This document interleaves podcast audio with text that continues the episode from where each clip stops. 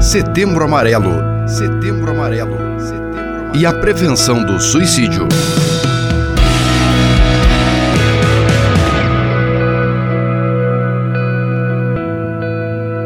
Paz e bem a você que acompanha a série de entrevistas sobre o Setembro Amarelo e a prevenção ao suicídio. Nós recebemos hoje com muita alegria a psicóloga e psicoterapeuta Karen Scavacini. Ela é cofundadora e coordenadora do Instituto Vitaler de Prevenção e Pós-Venção do Suicídio. A Karen é doutora em Psicologia Escolar e do Desenvolvimento Humano pela USP, mestre em Saúde Pública na área da promoção da saúde mental e prevenção ao suicídio pelo Karolinska Institute.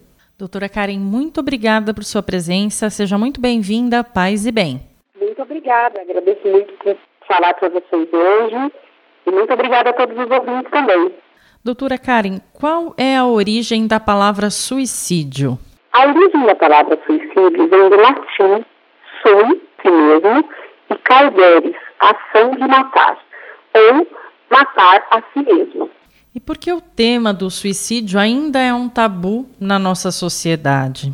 Primeiro porque o tabu da morte ainda é muito grande na nossa sociedade, as pessoas não conseguem falar ou conversar sobre a morte. Dentro das questões de morte, o suicídio ele entra como o maior dos tabus, onde praticamente não se pode conversar sobre o assunto, porque as pessoas têm muito medo de se, ao falar sobre o assunto, elas possam incitar alguém ou dar a ideia para alguém fazer é, morrer por suicídio e que nós não devemos então falar sobre isso. Mas nós não podemos estar mais errados nessa situação, porque quanto mais nós falamos abertamente sobre o assunto, mais pessoas nós podemos ajudar.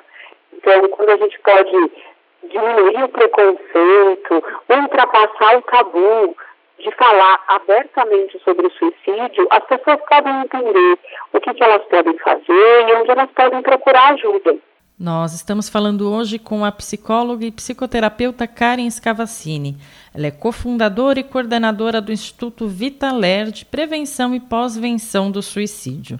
Doutora Karen, hoje, além da prevenção, nós falamos também sobre pós-venção, que é um termo introduzido no Brasil por você. Gostaria que a senhora falasse o que é pós-venção e qual a importância desse trabalho. Pós-venção todo o atendimento que nós damos às pessoas em luto por suicídio. Ou seja, aquelas pessoas que perderam alguém por suicídio. Então, para elas poderem passar por esse luto, para elas poderem ressignificar a sua vida depois dessa perda, isso foi feito, então, foi criada a pós-venção, que significa ação após. É, e a importância dela é porque a gente sabe que as pessoas em luto por suicídio elas vão ter um luto mais duradouro, mais intenso e até com maior probabilidade de também se matarem, né? de também morrerem por suicídio. Então, por isso a importância da prevenção, para que, além da gente, que a gente possa ultrapassar o tabu do suicídio e possa também acolher as pessoas que ficaram. Para cada morte por suicídio, nós estimamos até 135 pessoas impactadas por essa morte. A doutora Karen é cofundadora e coordenadora do Instituto Vitaler, de Prevenção e Pós-Venção do Suicídio. Doutora, fale um pouco aos nossos ouvintes do trabalho realizado no Instituto.